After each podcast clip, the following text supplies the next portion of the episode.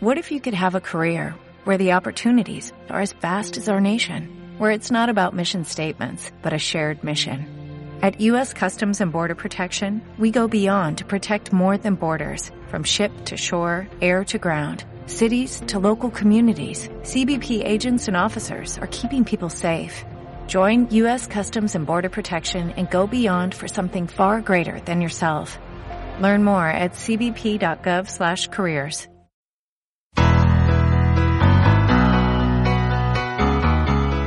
Tengo que asegurarlo, pero Joan Cardona medalla de bronce.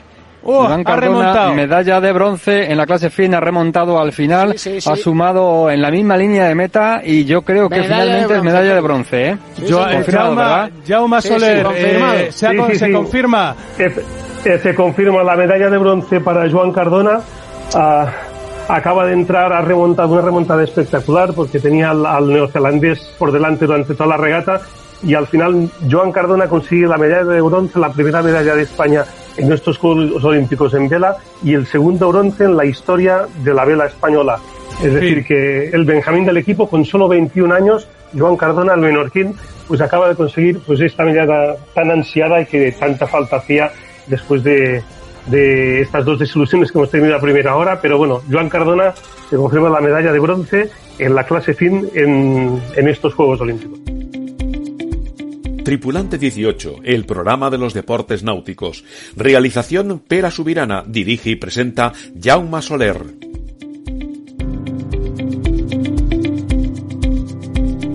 Hemos escuchado el momento en que en el programa especial sobre los Juegos Olímpicos de Onda Cero se narraba el momento en que Joan Cardona conseguía la primera medalla de bronce para España y donde un servidor tuvo la suerte de participar junto a dos grandes como son Félix José Casillas y Rafa Fernández. Bienvenidos a una nueva edición de Tripulante 18, en este especial dedicado a los Juegos Olímpicos de Tokio 2020 y lo hacemos un día después porque queríamos contar y celebrar con todos vosotros las dos medallas conseguidas por el equipo olímpico español. Dos bronces. Primero era Joan Cardona en 100 y al día siguiente se lo colgaban Jordi Chamar y Nico Rodríguez en 470. Escucharemos a sus protagonistas. ¡Comenzamos! Tripulante 18, la radio de la náutica.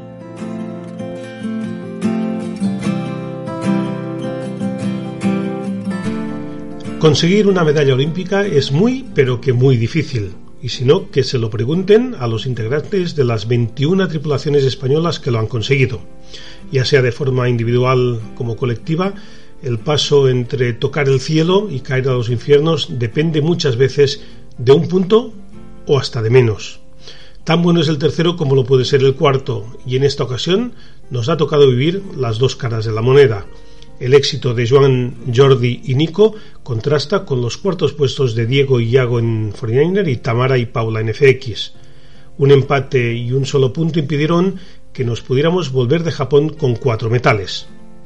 El deporte es así y casi todos lo entienden, pero siempre hay que intentar quedarse con lo positivo. Una medalla olímpica es a lo máximo que puede aspirar un regatista. Son muchos años dedicados a ello y son muchos los factores que influyen. Nos volvemos de Tokio con dos medallas y tres diplomas. Creo que hay que darle el inmenso valor que tienen y desde aquí damos la enhorabuena a los que han conseguido premio y a los que no. Felicitarles también porque han hecho unos grandes juegos, nos han emocionado como al que más y han demostrado ser un equipo de verdad. Después de la decepción de Río, estos dos bronces son un bálsamo para empezar un nuevo ciclo olímpico de apenas tres años.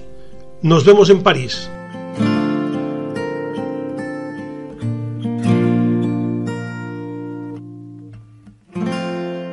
Estás escuchando Tripulante 18. Este tiene que ser un triplante 18 donde me gustaría que hablaran sobre todo los protagonistas.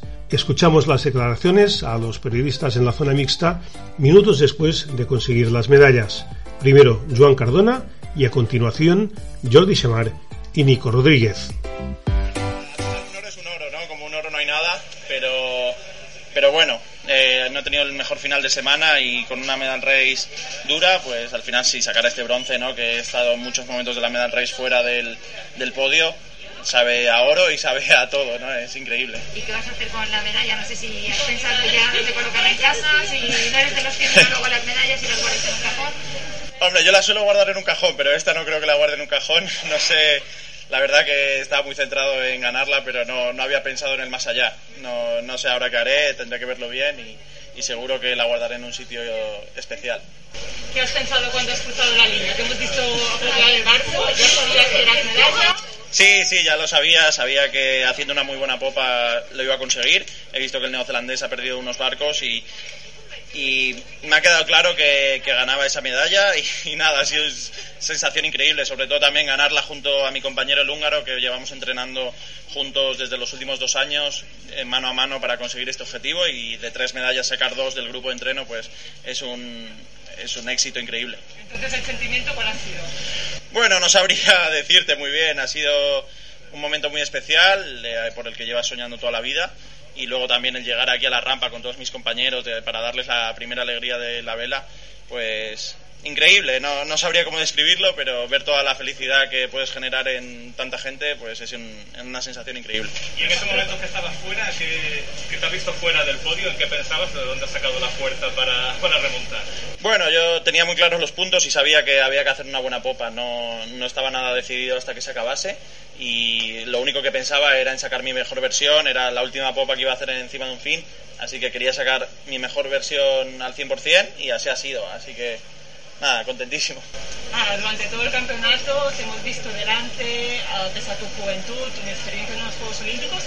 ¿Cuál crees que ha sido, o sea, yo te he visto súper calmado y realmente muy sorprendida. ¿Cuál ha sido la clave? Bueno, yo creo que mucha gente me decía, bueno, eh, tú ves a los juegos a disfrutar, tal, y yo siempre he creído en, en, que venía aquí a por una medalla, no me servía un cuarto puesto, no me hubiese ido satisfecho de aquí. Venía aquí a, a, por, la, a por esa medalla y muy contento de, de conseguirla. Al final creo que hay que creer mucho en uno mismo y llevo desde la primera prueba en, pos en posiciones de podio y no me lo iban a quitar hoy tan fácil. La última regata de la clase fin, uh,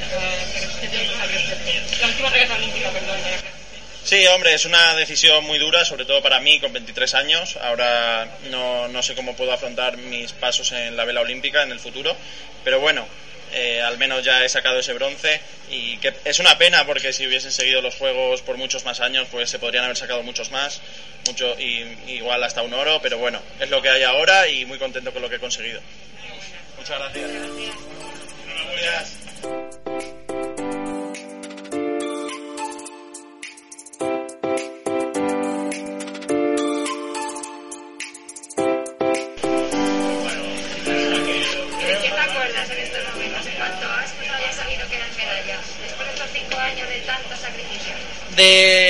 De, mis padres, ¿no? Sobre todo porque al final eh, mis padres, eh, los dos venían del mundo de la competición, de, del mundo del motociclismo y, y, mi padre no quería que yo compitiera eh, porque sabía eh, que la competición era, era muy dura, eh, pero a mí lo que me gusta es competir ¿no? y querían que me dedicara a deporte, que, que hiciera deporte porque el deporte es una gran escuela, pero, pero bueno, lo de la competición, pero y a mí lo que me gusta es competir y y al final desde muy pequeño eh, me acuerdo cuando vino Natalia Fresne en 2004 eh, que nos vino al Club Náutico Garraf a enseñarnos su medalla de plata.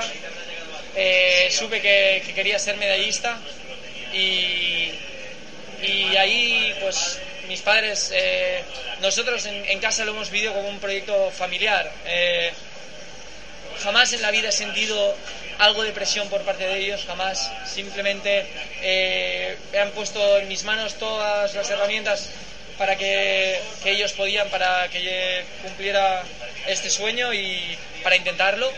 Y, agradecerles eh, todo lo que han hecho por mí porque sin ellos no habría conseguido. ¿qué sigue? De cosas urgentes de las Olimpiadas plan tienes para para París? Ahora volver a casa, celebrarlo con la familia, eh, con Nico también y, y, luego y luego ser GP y luego ya pensar. Durante la regata en algún momento has tenido miedo de perder la medalla, la mala suerte que han tenido tus compañeros en podio. sabíamos que, que todo lo que, que, íbamos a tener que sufrir hasta la última regata, de, hasta la última metro del último tramo.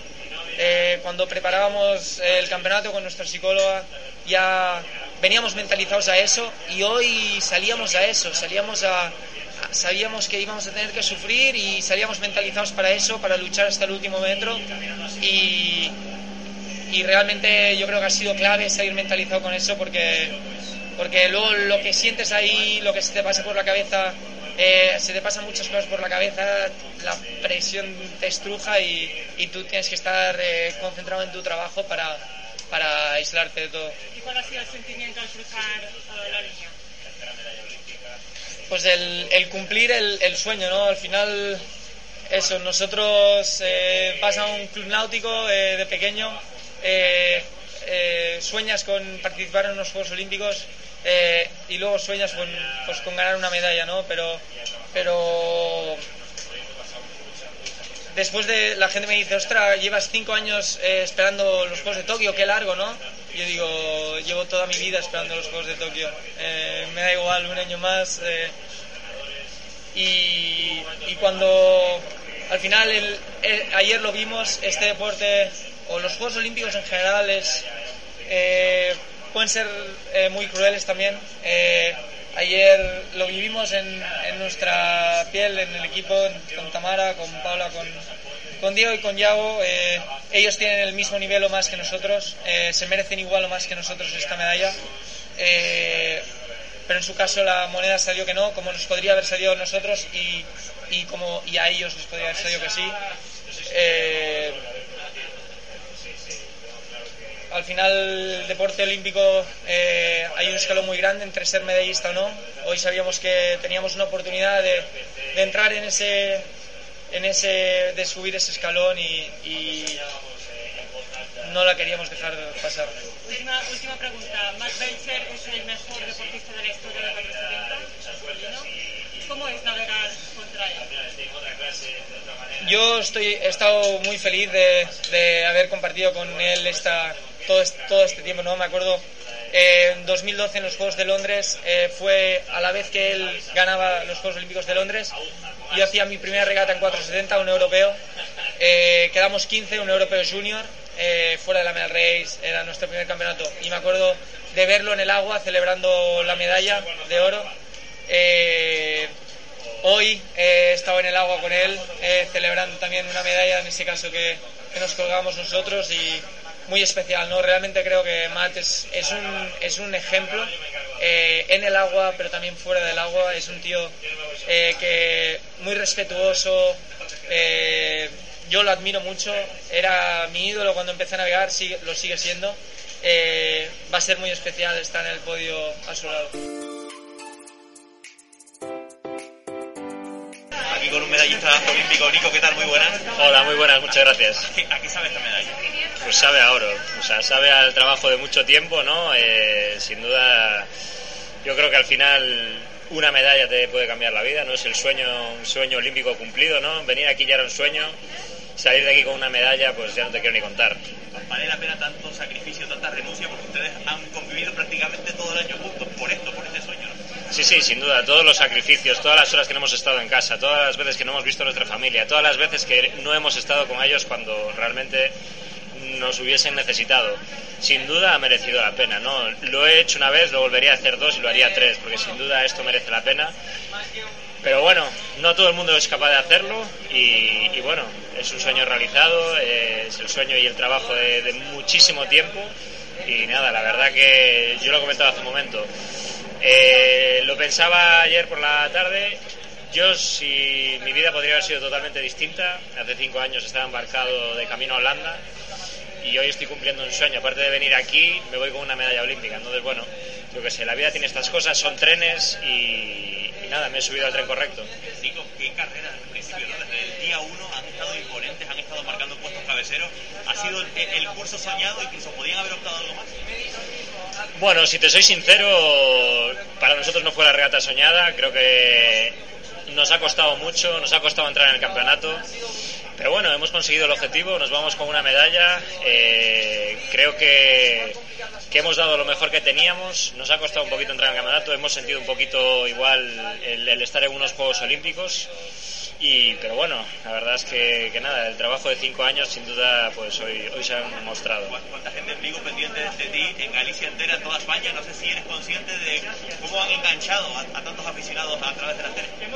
Pues la verdad que no tengo ni idea, hemos desconectado un montón estos días, yo desde que estoy aquí he cambiado el teléfono, no tengo ni idea de quién está detrás, yo sabía que, que iba a haber gente empujando, pero bueno, no estábamos acostumbrados a esta ¿cómo se dice? La presión.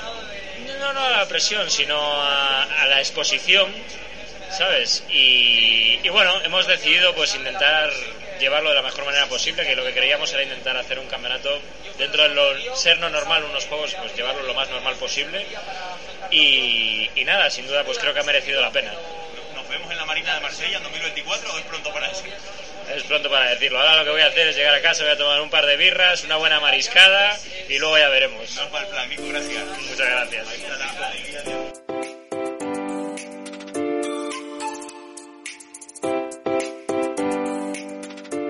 El presidente de la Real Federación Española de Vela, Javier Sanz, se mostraba muy contento y valoraba así la actuación del equipo olímpico español de vela en los Juegos de Tokio 2020. Bueno, Javier, um, dos medallas olímpicas, dos medallas de bronce. ¿Cómo valoras el resultado de, la participación del equipo olímpico español de vela? Pues bueno, muy satisfactorio, muy contentos. Podríamos haber conseguido más medallas porque hemos estado en la final para conseguir cinco medallas. No ha sido posible, esto es muy complicado.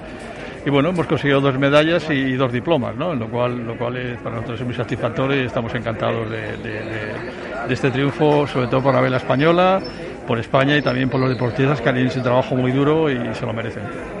Dos medallas que, bueno, que conseguir una medalla oro, plata bronce es complicadísimo. Es muy complicado, es muy complicado más en nuestra disciplina la vela que sabéis que es muy complicado. Aquí los tiempos no funcionan, ser campeón del mundo y, y lo hemos visto en todas las regatas pasar del uno al último rápido, ¿no?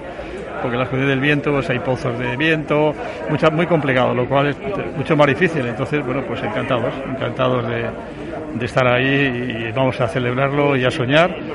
Y bueno, vamos a empezar ya a preparar, a preparar la de, la de París, no se puede uno parar. ¿eh?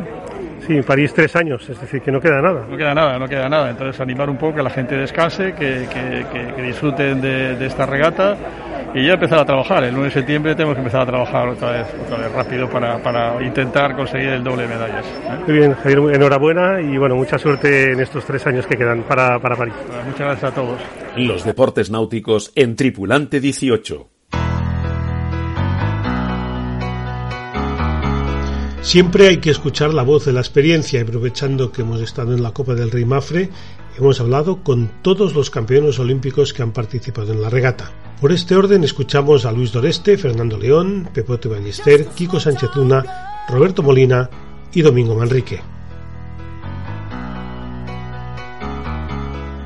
Estamos con Luis Doreste, doble campeón olímpico en Los Ángeles y en, y en Barcelona. Bienvenido a Tripulante 18. Eh, muy buenos días. Bueno, mmm, ¿quién mejor que tú también para hacernos una valoración de, las dos medallas olímpicas que se han conseguido en, Tokio, los dos bronces de Joan Cardona y Jordi Chamari y Nico Rodríguez?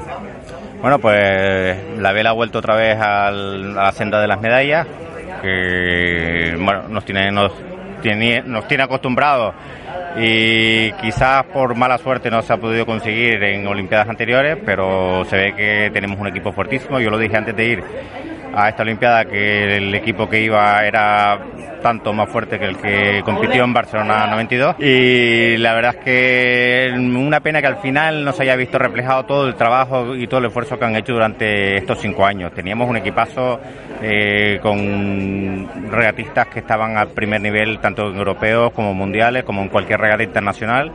Eh, yo había apostado por seis medallas, seis medallas quizás un poquito optimista, pero es que veía que que el equipo era muy fuerte y, el equipo era fuerte y siempre que uno vaya bien, eso tira de los demás, también hace que el equipo intente ir también bien, ¿no? Y como había tanto, digo, bueno, pues solo que haya uno que tire, pues ya esto a lo mejor traerá, traerá a los demás. Eh, empezamos con un sorpresón de, en el láser femenino y con Ángel Granda también, con un segundo y un tercero. Digo, pues a ver si en vez de seis van a ser más. Pero bueno, al final las condiciones de viento yo creo que tampoco no nos favorecieron mucho. Eh, si hubiéramos tenido condiciones un poquito más constantes, un poquito más de viento, quizás se hubiera reflejado más el trabajo del equipo. Ya sabemos cómo es este deporte, en el que dependemos de unas condiciones de viento, de un tipo de regatas muy particular, de la presión que existe en la Olimpiada, pero que que yo tengo que felicitar a todo el equipo, a, tanto los que han conseguido medalla como los que no, porque, porque nos han hecho vibrar y nos han hecho mantener la ilusión hasta el último día. Hola, soy Fernando León y sigo a Jaume Soler en tripulante 18. Bueno, estamos aquí con Fernando León, campeón olímpico de la clase tornado en Atlanta 96. Muy buenas, Fernando. Muy buenas. Bueno, han acabado los Juegos Olímpicos de Tokio y al final dos medallas de, bronce. ¿Cuál es tu, tu valoración? Bueno, lo primero de todo es felicitar a, los medallistas, ¿no? Creo que han hecho una gran Olimpiada eh, y han conseguido las medallas de bronce. Yo creo que es un buenísimo resultado. Yo creo que quizás la, la, frustración o la decepción que estamos sintiendo todos que a mitad de Olimpiada parecía que podíamos tener opciones de casi seis medallas.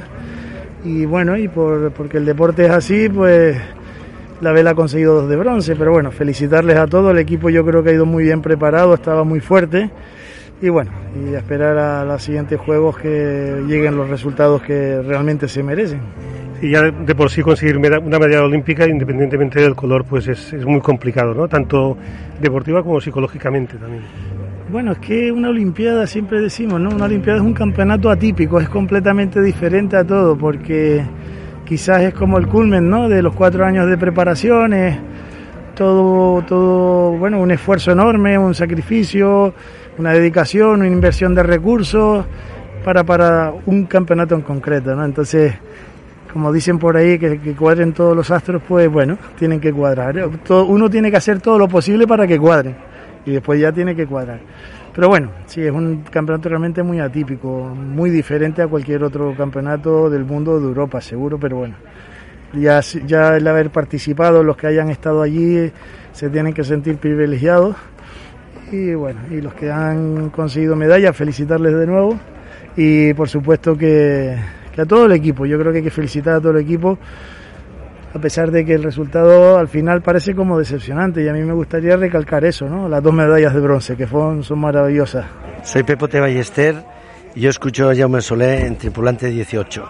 Y bueno, y tú sabes lo que es ah, lo duro que es conseguir una medalla del color que sea, ¿no? Sí, la verdad que a veces incluso habiendo ganado el mundial, como en este caso ha pasado con las chicas de 470, habiendo estado siempre arriba, es muy complicado. La Olimpiada o los Juegos Olímpicos no, no es una regata normal. De hecho, hay menos barcos y parece que es más fácil llegar adelante. Pues no, todo el mundo quiere estar adelante y el primero, la medalla de oro es dificilísimo. La medalla de plata parece que al final es el que pierde, pero es medalla de plata. El de bronce está ahí que le ha pillado y el cuarto a partir de la medalla de chocolate no, no se acuerda a nadie y siempre se te queda en la cabeza. En un mundial quedar cuarto, quinto, en un europeo cuarto, quinto tienes una referencia, pero en los Juegos Olímpicos no hay referencia. O estás entre los tres primeros o no, o no, no se acuerda a nadie. Y la dificultad de los Juegos Olímpicos pasa por la presión, pasa por el instinto de, de, las, de las eh, presiones y de las tensiones de, de los equipos, de, la magnitud, de la magnanimidad de la, del, de, toda la organización y eso merma, merma, sin darte cuenta. Parece que descansas y no descansas, vas a, a, comer y ves a un atleta, ves a un jugador de básquet, tienes siempre referencias deportivas que quieras o no te hacen, no despistar, pero sí te van, te van, te van. Y el día que necesitas dormir, a lo mejor no duermes porque has cenado mal. Crees que esa presión no te puede, que no te puede en un mundial, en cambio en la Olimpiada sí. Y ese, ese es uno de los motivos que pienso que hay que trabajar psicológicamente desde pequeños, desde pequeños. Eh, desde Optimis hay que hacerles ver que las, las influencias exteriores son, son muy importantes, hay que dominarlas y hay que estar preparado, porque en los Juegos Olímpicos cualquier cosa te desestabiliza. Estamos aquí con Kiko Sánchez Luna, medallista olímpico en Barcelona 92. Bueno, ¿cómo valoras un poco las, las dos medallas de bronce que se ha conseguido en Tokio?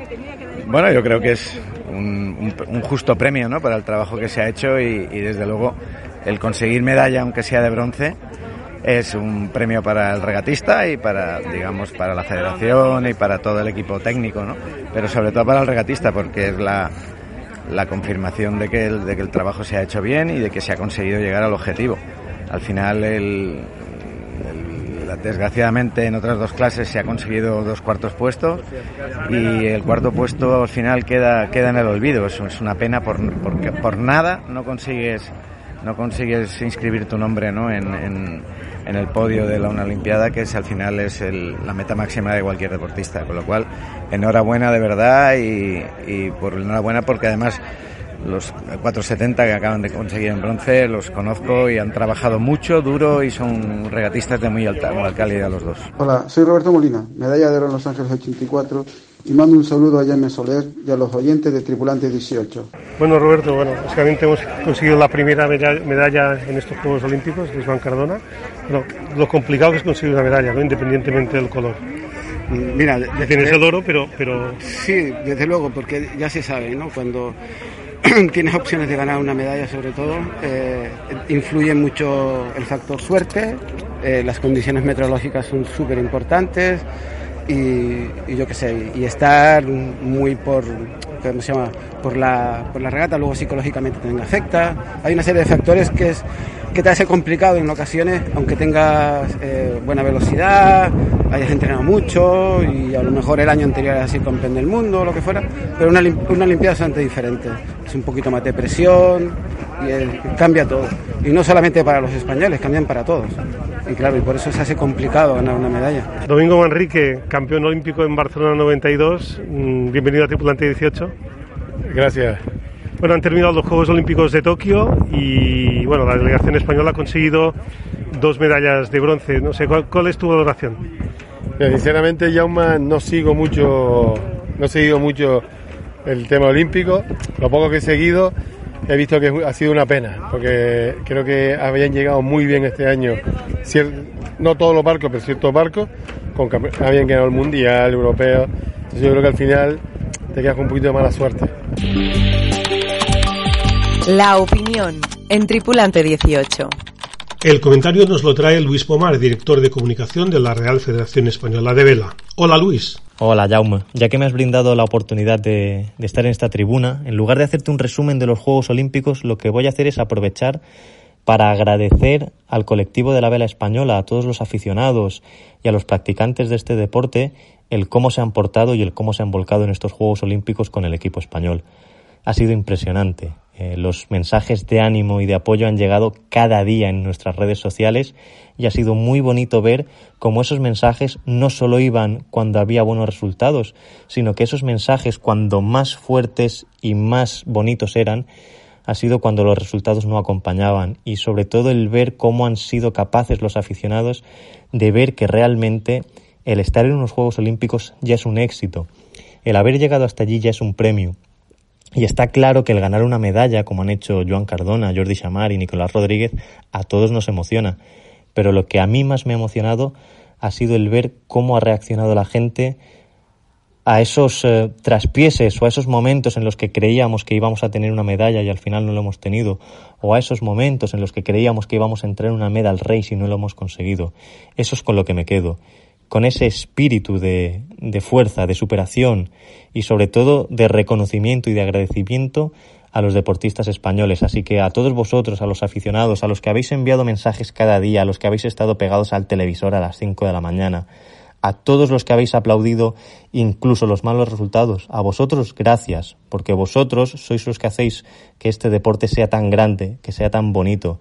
Y gracias a vosotros, nuestros deportistas, nuestros héroes, son capaces de cada día seguir levantando la cabeza. Son capaces del día que tienen un mal resultado, ver que mañana hay otra jornada, ver que es posible, ver que tal vez en este campeonato las cosas no han salido como querían, pero siempre saben que tienen vuestro calor y vuestro apoyo. Así que muchas gracias a vosotros y sobre todo muchas gracias al equipo español de vela por estos resultados y por la lucha que han demostrado, por demostrar que son un equipo que con fuerza, con tenacidad, con ganas, todo es posible. Gracias. Y hasta aquí este programa especial de Tripulante 18 dedicado íntegramente a los Juegos Olímpicos de Tokio 2020, donde el equipo español de vela ha sumado dos medallas de bronce con Joan Cardona en fin y Jordi Samarin y Nico Rodríguez en 470 masculino. Nos enorgullece mucho a todos la actuación de todo el equipo y es por ello que les hemos querido escuchar a todos y también a otros grandes campeones. Espero que os haya gustado. Hasta pronto, navegantes.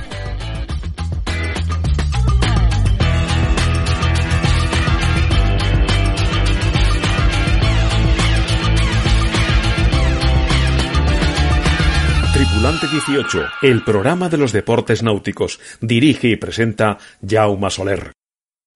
O'Reilly Auto Parts puede ayudarte a encontrar un taller mecánico cerca de ti. Para más información, llama a tu tienda O'Reilly Auto Parts o visita oreillyauto.com.